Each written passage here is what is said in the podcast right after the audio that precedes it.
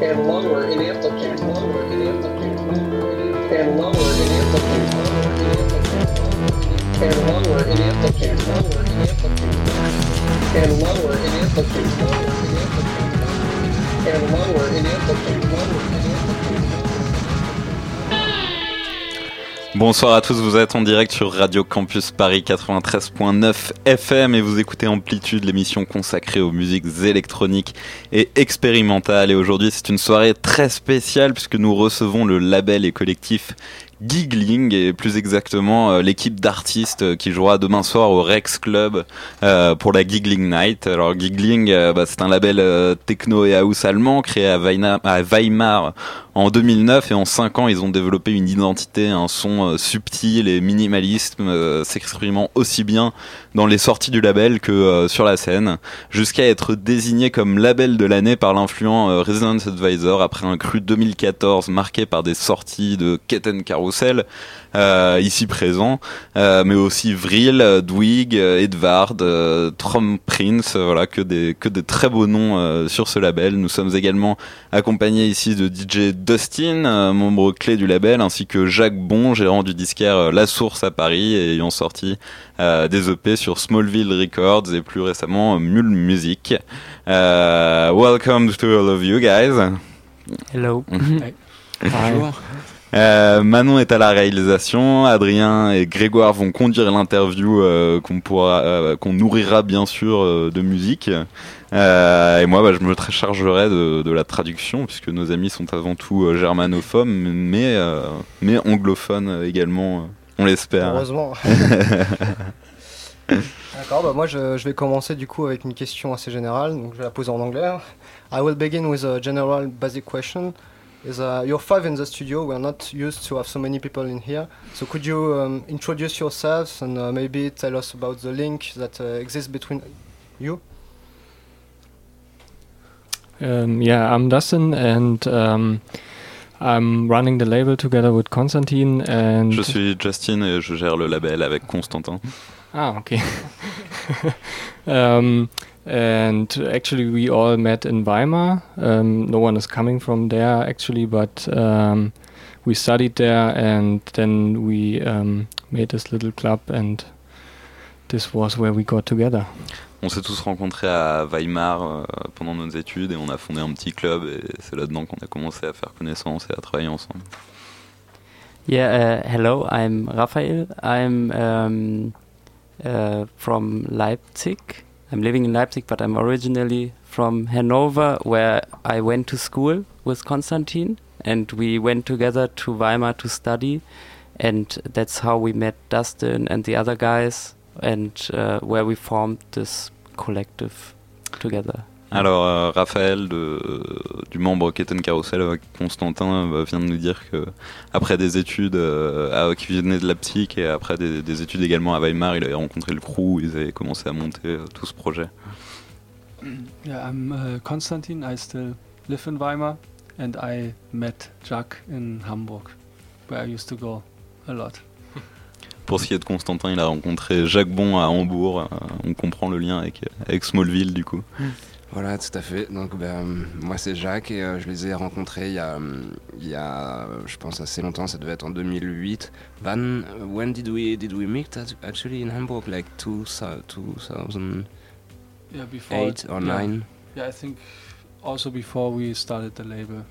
Yeah, I I used to have a girlfriend in Hamburg, so I was there a lot, and then I met Jack in the night at the bar. At Golden Poodle, I guess, or at Smallville Records in Hamburg.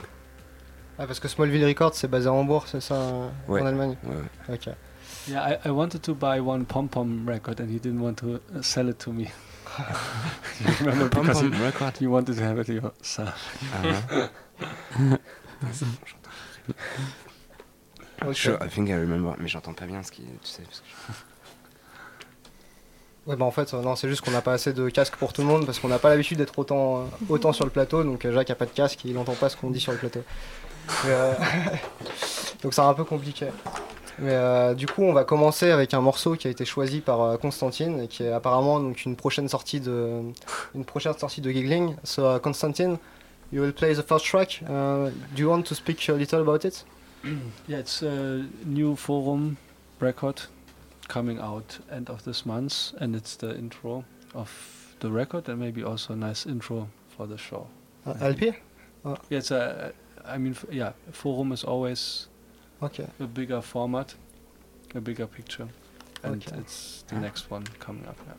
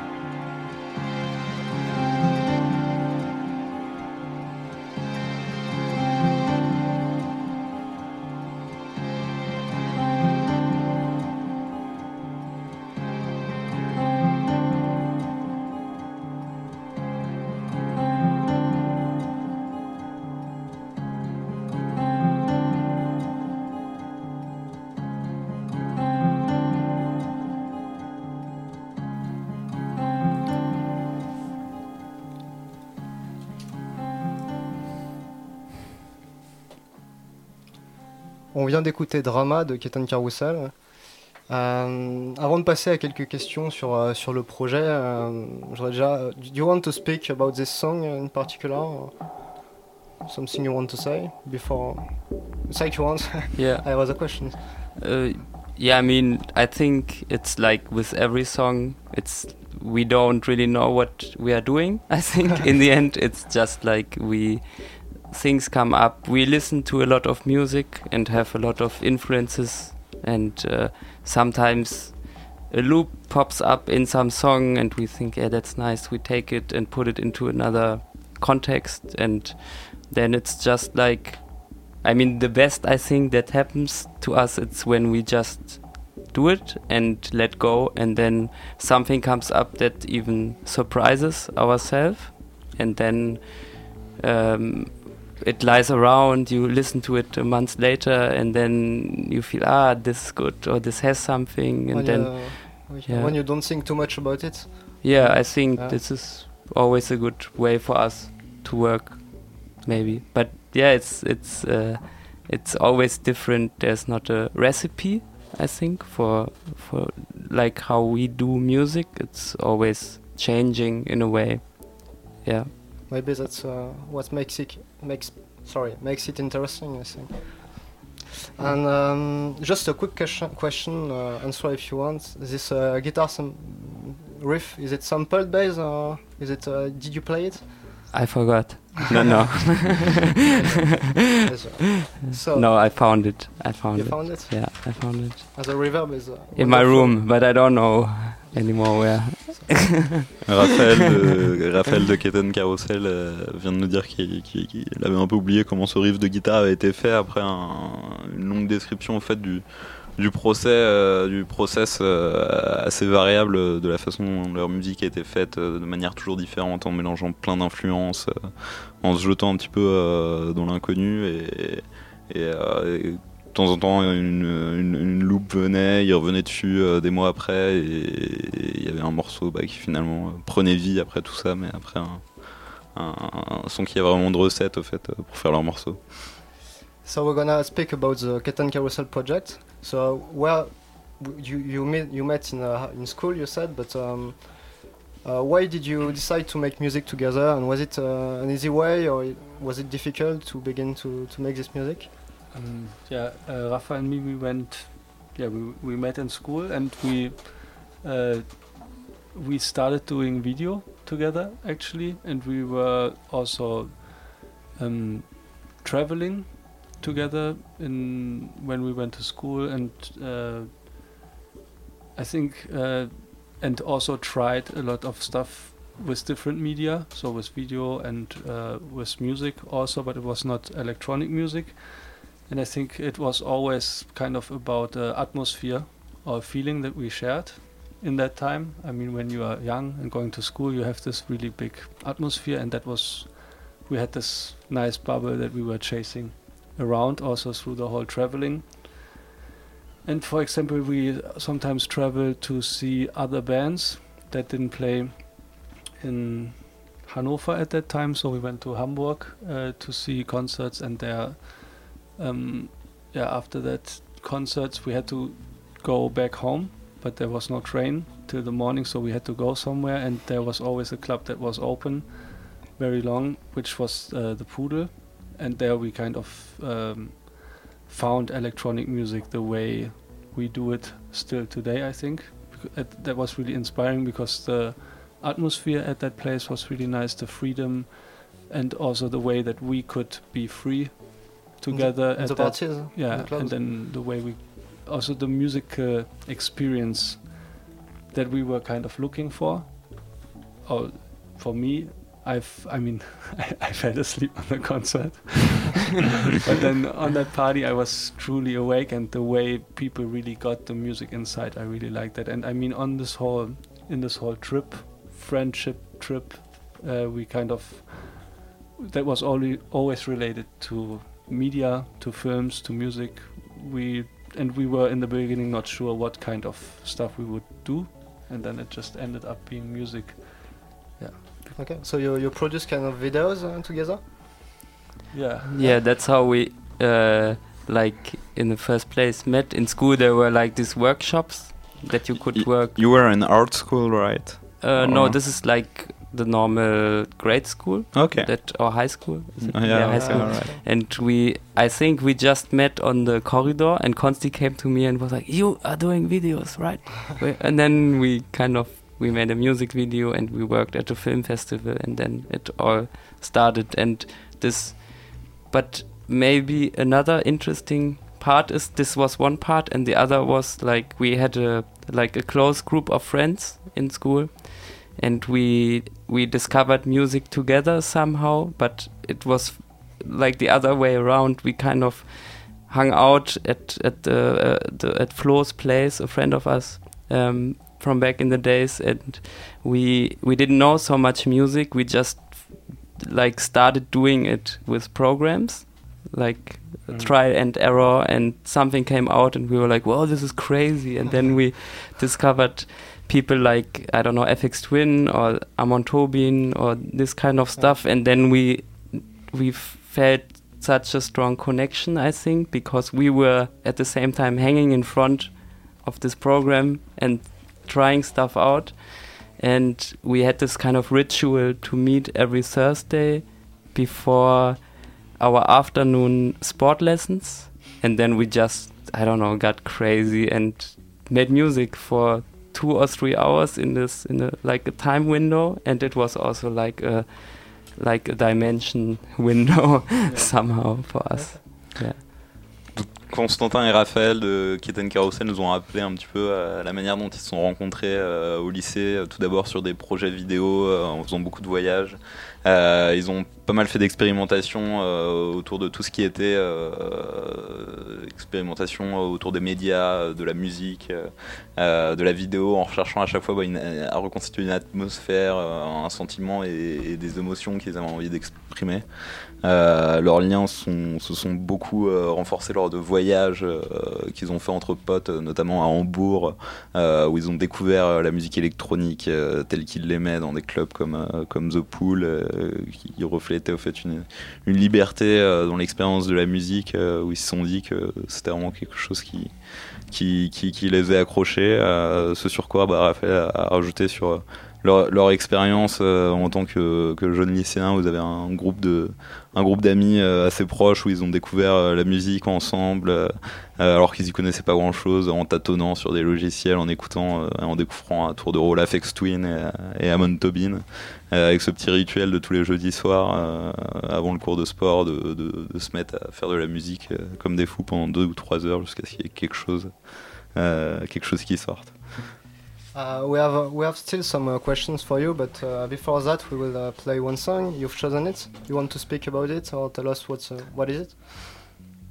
ah okay yeah uh, this is uh, it's a f- song uh, by me it's from uh, the like uh, Giegling 16 it will be the ep that comes after the next one Okay. like in the beginning of spring and yeah it's my first solo record and it's um, yeah it's more like an ambient experimental side of yeah what i'm doing maybe. Something that maybe uh, was yeah more something that uh, has a cinematic feel to it. I mean i think Kettenkarussell has this too but Kettenkarussell is more like it can go anywhere i think. And this is more one certain atmosphere or color that we kind of discovered together what is the thing that I do my like for a solo thing and what is Cat Carousel. Oh, yeah, and okay. this is one track of this EP. On va maintenant écouter un morceau de, de Raphaël euh, qui va sortir sur Giggling euh, au printemps, qui est un projet un peu plus personnel euh, avec une dimension plus ambient et expérimentale, euh, assez euh, cinématographique au fait. euh, euh, dans le ressenti, on écoute ça tout de suite, ça, en exclu.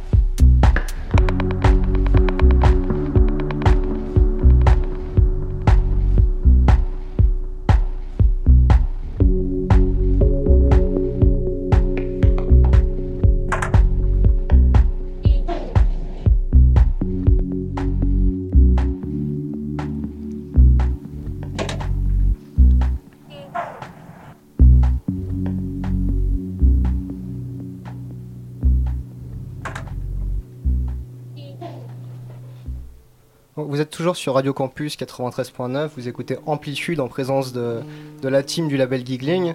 Et on vient d'écouter le morceau The End de Ketan Carousel, qui on a posé plusieurs questions. Euh, j'ai choisi ce morceau parce que euh, j'ai un lien particulier que je suis là, parce que je trouve qu'il est très très influencé par Board of Canada, mais pas comme on peut souvent, euh, souvent le- l'entendre avec les nappes distordues. Là, c'est vraiment pour moi une question de voix placée dans la rythmique. So I, I was uh, telling that uh, this track seems really influenced by Board of Canada, and I think about it because of the of the, the way of using voices in the rhythm and, uh, and like the pads. Could you tell us uh, more about uh, the influences of Boards of Canada and maybe ambient, ambient and electronica music in your, in your music? um, yeah, it like Boards of Canada, for example, they kind of um, they are with us for such a long time. I mean, this this is one of the uh, early stuff we listened to that we really really loved, and this love kind of didn't go away until now. It still has this a very special atmosphere, like Konstantin said that still fills up with I don't know uh, it's it's uh, yeah it's something I mean with influences I think it's always like you have them because you they evoked such I don't know feelings inside of you and maybe you want to get into the state again that you had when you were in your youth or when you were younger and had these first uh, experiences? Like that doesn't necessarily have to be only music but with everything it's so intense at the beginning and then it kind of gets less and less and less and you find these moments uh, not uh, so often anymore maybe and so in when we make music i think we search for this often for this kind of atmosphere and uh, feeling and yeah Yeah, I mean, yeah, it was. I mean, just when you're young, it's much easier to get inspired, you know, on a very high level. And I think, um, yeah, this and other bands were like the soundtrack of our feeling we had that we were carrying around, and they, I mean, they were fitting to our feelings, but also made the feelings stronger. So this will always be with us. I think. Yeah. That's why you made this track, uh, Chords of Banana. I, I mean, I think this was more a joke because w- uh, when we heard it, we thought, "Oh, this really sounds like it." So, and then we thought, you know, uh, but it's a song uh, that just happened, and then you know, not to uh, to be honest about that, you think that it sounds like it, you know, something like that. Yeah, but I think, uh, I mean, I think something that is why the music sounds like, or sometimes has this feeling uh, is because we are listening much more to other music than electronic music. And also i mean i like to go to parties and i really like to dance and i really like the collective thing on a party. But when it comes to music i think there's much stronger music than electronic music. And i think what we try with the live act is to bring all that feelings and the influences into dance music and i think uh, I mean, that's what we did from the very beginning, and I know now there are also other people who try it with music that I think shouldn't be played on a party. you know, so I think the approach is uh, quite common, but I think that the information is, uh, yeah, we just try to get this information that we think is very value into the into this dance context, and maybe feelings that are usually not on a party because you know because it's this more intimate moments that you have with music and we try to just get that into a club something like that Raphaël nous a expliqué que effectivement Boards of Canada était une, une influence euh, euh, depuis longtemps et, et qu'il y avait un, bah, un- une véritable affection pour euh, cette musique qui ne, avait- qui ne les avait jamais quittés. Euh, et qu'il y avait un, certain objectif dans leur, dans leur musique de récréer au fait l'émotion de, de cette époque. euh, ce à quoi Constantin a ajouté que c'est vrai que quand on était jeune, il y avait beaucoup plus de, de créativité, de réceptivité, de réceptivité qu'en quelque sorte, bah, ils essayaient de recréer la, Enfin, ça avait fait partie de, de la, de la bande son en fait de, de leurs émotions de cette époque, euh, d'où notamment euh, ouais, il y a une certaine influence euh, reflétée euh, dans la blague du titre qui s'appelle Chords of Banana, et, euh, et qu'au final c'était aussi dû au fait qu'ils écoutaient, euh, ils avaient des influences bien plus larges que la musique électronique, ce qui permet aussi bah, d'insuffler, euh, d'insuffler ces, émotions euh, qui dépassent au fait le, clubbing euh, bah, dans, une musique électronique euh, euh, plus, euh, euh, de dance music. Yeah, so the next question is a bit related to what Konstantin just said. So it's about your influence, and uh, you talked about your first connection with electronic music with like Aphex Twin, and Tobin, and Boards of Canada. But uh, now, today, as musicians and producer, like, um, how do you feed yourself with music? Is it only electronic music, or do you have a lot of uh, a bigger spectrum? And like, you know, what is your main? Yeah, uh, Raphael always feeds me.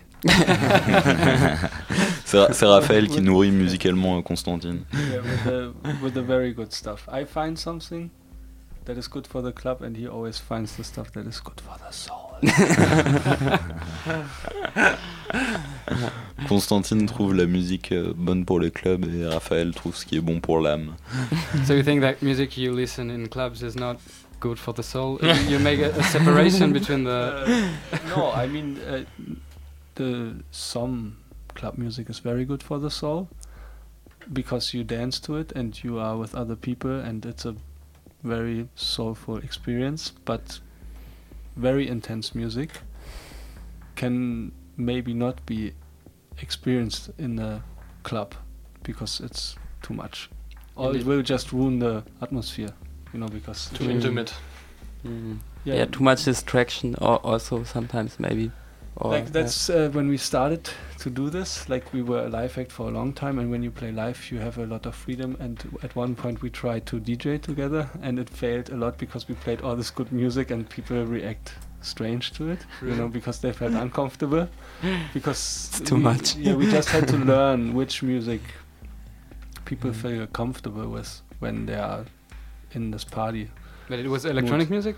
That yeah, it was electronic music and all kinds of music. I mean, it then it was I think on that party it was Liquid Liquid and other stuff. I mean, just stuff that we thought, ah, this is so cool for a party. and we put it on, and yeah, people people went to the bar. Okay. Yeah, I know. but that's that's a long time ago. But it was just a way to learn. It was a long way for us to learn how to introduce people on a mild way into what we are into, kind of. But I think we we managed this quite good now to get them into the. Yeah. Finalement, un des inconvénients de la musique de club est qu'on n'arrive pas forcément à, à, à faire passer l'émotion qu'on voudrait aux gens et on est, euh, et on est euh, contraint en quelque sorte euh, par, euh, par le type de soirée. Et c'était un des avantages de.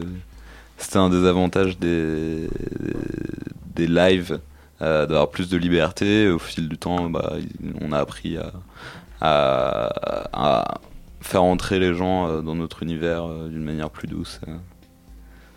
But you said like uh, uh, the club music can be soulful when you leave the experience in a club with people, and uh, but this music is also released on CDs that you can Mm. listen at home. So do you think you can have the same experience o- uh, alone at home with house and techno music? I mean that. I I think that is really for me.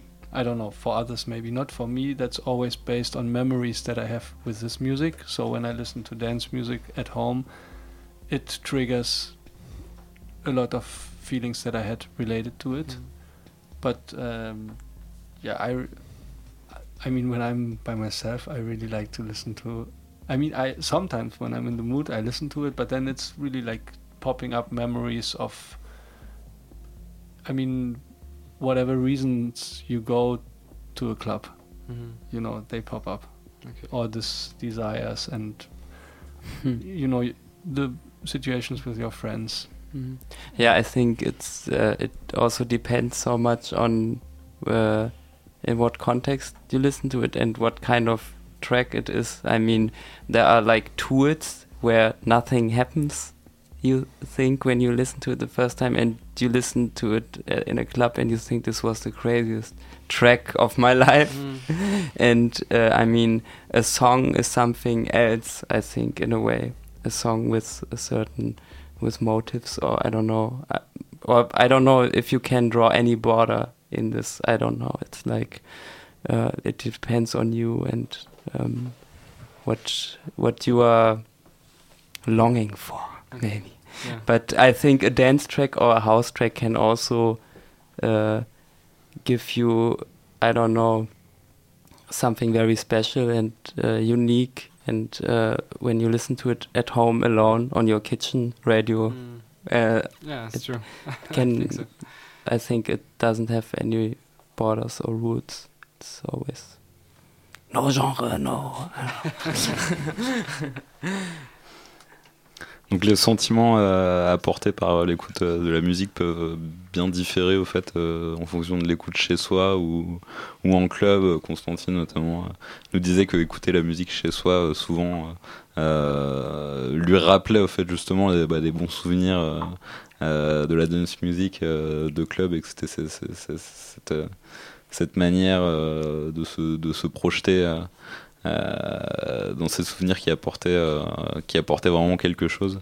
Euh, et c'est vrai qu'un morceau euh, d'après euh, Raphaël peut vraiment se, euh, n'apporter aucun sentiment lors d'une écoute domestique alors qu'il peut révéler un potentiel et une puissance euh, formidable euh, lorsqu'on se trouve en club. Okay, so now it's time to play a track, and it's Dust- Dustin uh, who've chosen it. Could you speak a little about uh, the track we'll, uh, we'll play? Yeah, this track is from Matthias Reiling. Um, we met him uh, in 2009 when we invited him to play on a little festival where we participated, and he already made two albums for Giegling. Um, in this time, we just actually we went to a studio and we realized very uh, fast that the chemistry is fitting perfectly, and also um, he is he has such a broad variety of of um, music that in this time like we always saw Giegling in a broader context. And at the beginning we did more house tracks. And there we got a chance to broaden the, the whole style spectrum.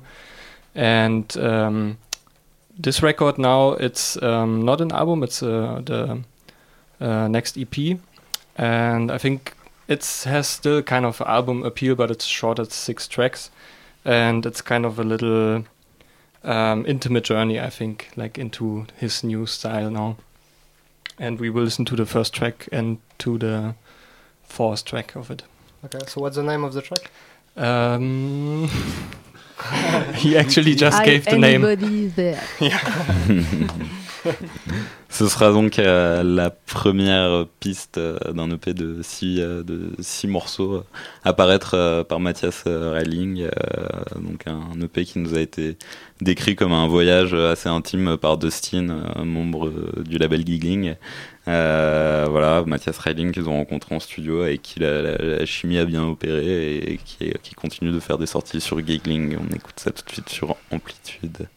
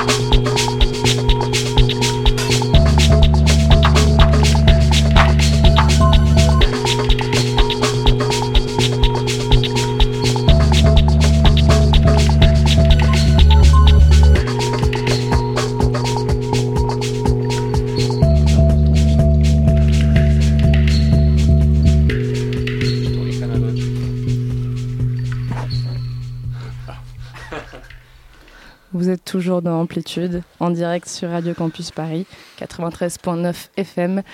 Et nous sommes toujours en compagnie de la clique du label Giggling, du label allemand que nous recevons, euh, que nous recevons aujourd'hui. On vient d'écouter le morceau Warm Down de Matthias Reiling. Et on va passer à des questions euh, plus en rapport avec le label dans sa globalité. So I will speak about more um, giggling, like the, the label. So I have a first question, which is uh, how did the, the Giegling uh, project begin? Uh, what were you doing at this time? And I heard it was a club before. Yeah, could you speak about it? yeah, of course. Um, yeah, we um, run we ran this club before, and it has had the same name actually. Um, it's um, a last name of a guy in Weimar who did uh, like a company selling electro electronic um, stuff, and um, yeah, it was like a little garage in the park of Weimar actually with a yard, so you could also do um, something during the day, and um, we did the last four parties there um, before it was um, demolished. And um, do you want to say something? I, I remember a few more, but maybe that's in my imagination. or five. And um, like in this club, we already made like the fundament, uh, like uh, the fundament in, in uh, concerning the feeling, like which we wanted to transport into the label. And uh, the most important thing, I think, was this freedom that we already had there. Like we um, tried to always involve different styles of music on the during the parties, and um, also that like when you came there it was no no security and stuff like this. Like it was really um, a place where everyone could do whatever he wanted. And uh, it's also it lasted like sometimes until 10 o'clock in the morning. And one party we even did three days in a row.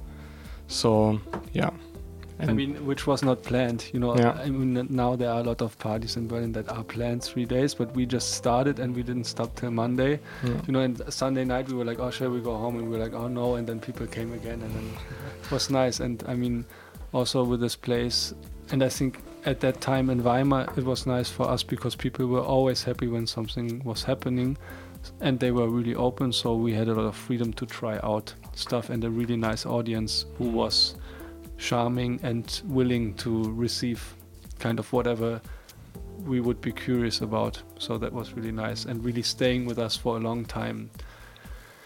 Yeah, that, was good. L'aventure Giegling a commencé dans un, club euh, du même nom, en fait, un petit garage dans un parc euh, à Weimar, euh, où ils ont fait plusieurs soirées avant que ce soit démoli, et c'est là-bas que se sont fondés un peu les fondamentaux de, de l'identité du label, euh, autour d'une grande liberté, euh, différents styles de musique euh, joués pendant les événements, euh, pas de sécurité, euh, des fêtes qui duraient jusqu'à 10h du matin et de temps en temps euh, trois jours de suite, euh, et la bonne volonté du, du public. euh, euh, a beaucoup joué dans, dans le, le succès de cette entreprise. Uh, was there a lot of parties at this time in uh, Weimar? Or no, I mean- you, were, I mean- was like uh, the pioneer. So no, when when I came or when we came to Weimar, I there was a lot of parties, but it was more like private parties. It was because um, people used to live in very um, rotten houses, like old houses, and uh, in flat, in shared flats. You know, like yeah, yeah, that's it. like five people living together in one flat, and then there was the whole house full of flats like that, and then every day there would be a party in one of these houses, and the whole city would hang out in this house, and every flat was open, and everyone was welcome, and that was in the beginning when when we started being there, but it changes, it changed uh, during our stay there, and then there was a time there was nothing, and that's when we started to do more stuff because we thought oh shit uh, we should do something. And i mean in the beginning we also did something in that time when there was a lot happening. But then i mean for several reasons that stopped and we just continued. And also it was never so focused on music. It was more focused on meeting each other. And we were always very focused on the music aspect of the party. And i think that was the first we were the first with this À l'origine, à Weimar, les gens se retrouvaient beaucoup lors de parties privées euh, dans les appartements, euh, euh, les vieilles maisons, les colocations, et une sorte d'atmosphère comme ça où les, les, gens allaient les uns chez les autres assez librement pour se rencontrer, puis ça s'est arrêté pour différentes raisons. Et c'est vrai qu'ils ont fait Giggling là qui nous accompagne, ont relancé à ce moment-là un petit peu le, le on comblait un petit peu le vide avec des événements beaucoup plus axés sur sur la musique et euh, on continue comme ça. So uh, you- you were telling that um, the idea at the beginning was to, to make parties, to make people meet. So uh, why did you decide to, to produce music and to make a label out of Giegling? Um, Actually, at the beginning, it was just planned for one record uh, because we wanted to do like a requiem for the for the club, and it turned out that there was so mu- much music in our friendships that we um, just keep kept on going. Actually, it was never planned to be a thing about for five six years. We are doing it now, so Yeah, and I Mm. mean also, I mean we were doing music before. Yeah. Like Yeah. Uh, Rafa and me, we were always doing music, kind of, but all kinds of different music.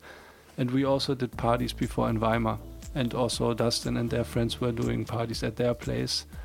So when we met in Weimar, we all already had done a lot of parties and Mhm. did a lot of music, but uh, it just fitted into this atmosphere. So the whole, you know, this whole Giegling feeling, it was just there already through this circle of friends, and we just took some examples from it. Something like that. mm. So you knew uh, each other before uh, before um, the label, before the, the music. Yeah. All of all of the people in Giegling. No, I mean Rafa and me, we know since we are, Yeah, I don't that's know, cool. 15 something, and uh, when we moved together to Weimar, and that's where we met Dustin. And Yeah. then with Dustin, we did more parties, and then uh, we did a lot of parties, and and then we found this place which already was a club before, but it stopped, and so we did it as the second generation, and we did these parties in this place called Giegling. And when they turned it down, it got shut down, and then we started the label as a requiem. But it was just first one record, you know, before, and then it was just more music, and then we thought, okay, we do another one and another one. Pour résumer, le, le label est né au fait euh, euh, dans l'idée de faire un- une sorte de requiem euh, à la mémoire du club euh, Giggling qui a été euh, qui a été fermé. C'était censé être qu'une seule euh, qu'une seule sortie à la base et finalement bah, avec ce succès ça, ça a continué. euh, mais jamais à l'origine ils auraient imaginé que ça, ça puisse continuer six ans. And, and yeah, maybe it's not only about the club, it was just more about this whole vibe we had. Yeah. Because it was a lot of young people being away from home for the first time, uh, being allowed to try everything, you know, everything they always wanted, and having people who were happy about it. And that was just a really nice vibe. And we thought, okay, let's just keep something from it forever. I think also in this time, like the people were not so under pressure for the studies. Like nowadays, I have the feeling like when you go to Weimar, the people are more like trying to um, finish their studies in the least time they can. But in those stu- in those years, like the people, they just gave a fuck about how long the study takes. Like they studied for six or seven years for their bachelors Or longer. or longer, and um, yeah, the people were a bit more relaxed, I think. Okay, and so so you you're telling you you are all friends, and I have a question about it. Uh, how does it work in the label? Do you do you share ideas and projects uh, between all of you, or do you make your stuff on your own? I, I don't say that for Kettenkarussell because you work together, but for the old uh, the the other um, guys like Traumprinz or Vril or Edward, uh, do you speak with them or do you jam with them? I don't know. No, no, we never speak. Ah, I say speak about the, we, the we music. dream we dream together no i mean also this other guys i mean the other people from the label they are also related through friendship. So it was it's it's not so much based on music relationship but on a personal relationship and also um, Traumprinz or Vril, we know each other for also a long time. So also Prince of Denmark used to do parties uh, with Raphael and me, and uh, Vril also is a friend uh, since I'm 12, so I know him even longer than. L'unité du, du label Giggling au fait ressort plus euh, entre les membres d'une relation personnelle et amicale euh, euh, de collectif que euh, d'une vraie euh, d'un vrai accord musical euh, en quelque sorte. So and now, Constantin, you uh, you're gonna play a new track, a next track? What is it? Can you tell us about it? Can tell the name after. It is Schwell. Schwelle. Oh, okay, yeah, this is also another track um, from the new album coming on Forum. That is uh, Zum Goldenen Schwarm, and that's also like giggling, uh, like a collective work. okay.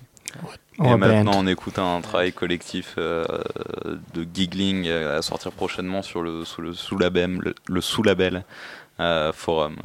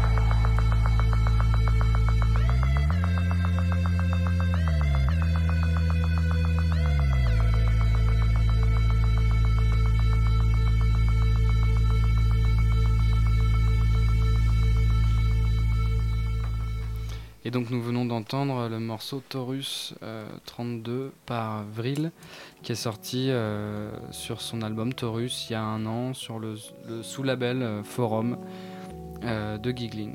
Uh, okay, now we'll switch in English. So uh, will also be uh, playing his new live tomorrow uh, in the Rex Club with Boyski.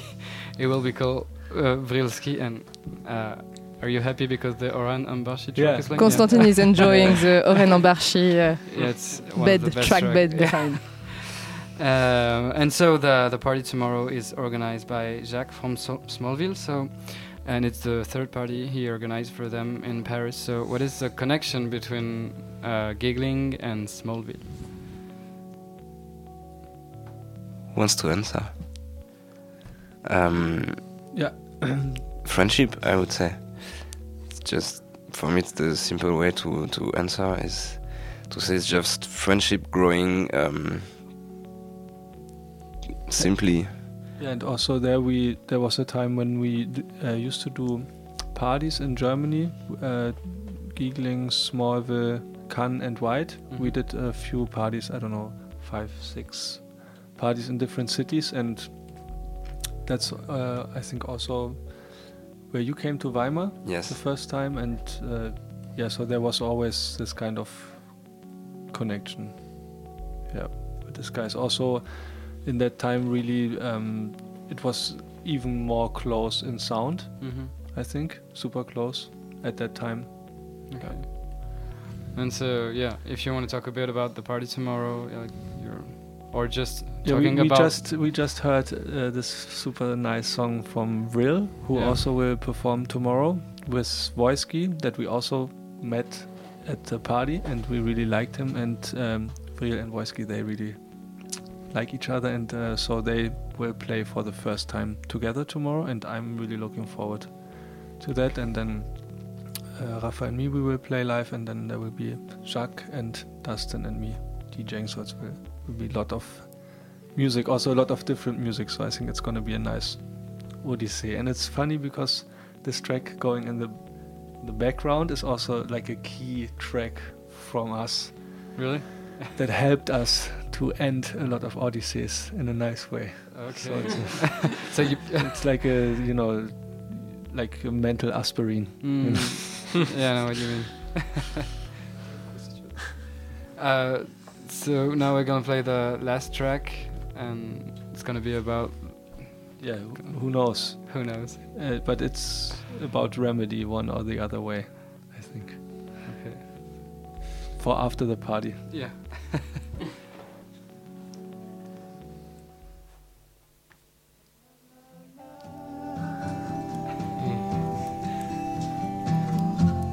It